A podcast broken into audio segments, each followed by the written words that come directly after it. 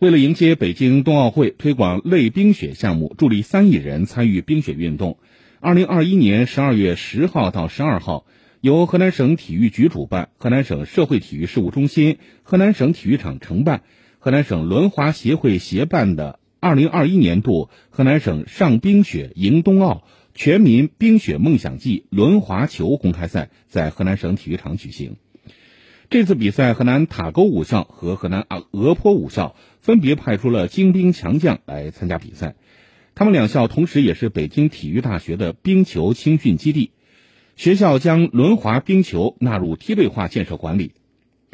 分别建设了一千八百平的专业场地，近千人参与这项运动。夏练轮，冬上冰，保证训练时间和质量。